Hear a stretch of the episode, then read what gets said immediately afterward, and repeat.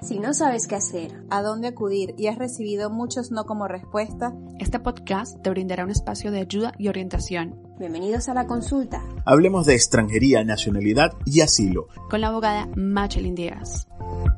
Soy Machelin Díaz, abogada especializada en extranjería, nacionalidad y asilo acá en España. En este nuevo episodio de podcast quiero hablar sobre dos cuestiones. ¿Cuál es la documentación que debo de aportar para poder acreditar la permanencia en España y solicitar el arraigo social?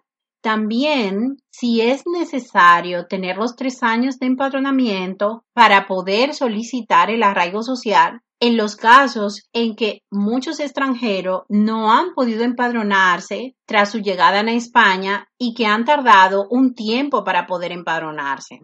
Respondiendo esta última pregunta, debo de indicarle que no es necesario esperar los tres años para el empadronamiento siempre y cuando nosotros hemos tenido pruebas de que hemos estado en España por la situación de que muchas personas no han podido empadronarse tan pronto llegaron a España, pero tienen otra documentación que acredite que sí estuvieron en España. Tengan en cuenta que existen personas que pueden haber venido a España, tener el sello de entrada y tener el empadronamiento y no haber estado en España. Y estas personas pueden denegarse su arraigo porque es obligatorio aportar la documentación que acredite las pruebas de permanencia en España.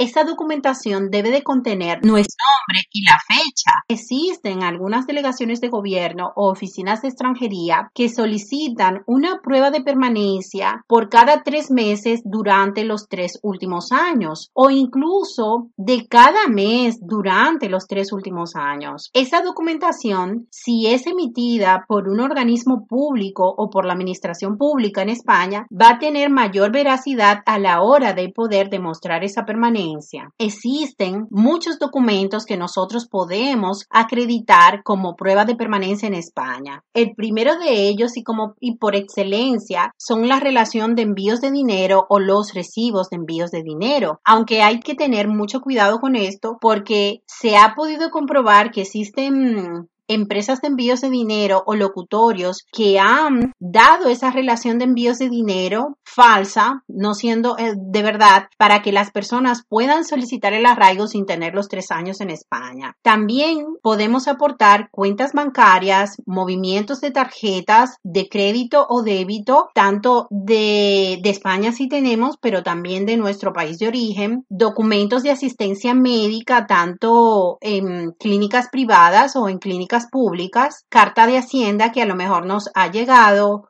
un curso que hemos realizado en España, histórico o recargas de abono transporte, justificantes de asistencia a centros culturales, a iglesias, a biblioteca, carnet de participación en algún organismo público, cultural, lúdico o social, inscripción consular, contratos móviles, contratos de gimnasio, justificante de cualquier tipo de cita que hemos tenido en España durante los tres últimos años. Si no se tiene algún tipo de prueba durante los tres últimos años, podemos hacer una declaración jurada de amigos o familiares, sobre todo en las fechas o en los meses que no contamos con una prueba. Gracias por compartir conmigo este episodio de la consulta Hablemos de extranjería, nacionalidad y Consulta nuestro blog y síguenos escuchando por eBot, Spotify y Apple Podcasts.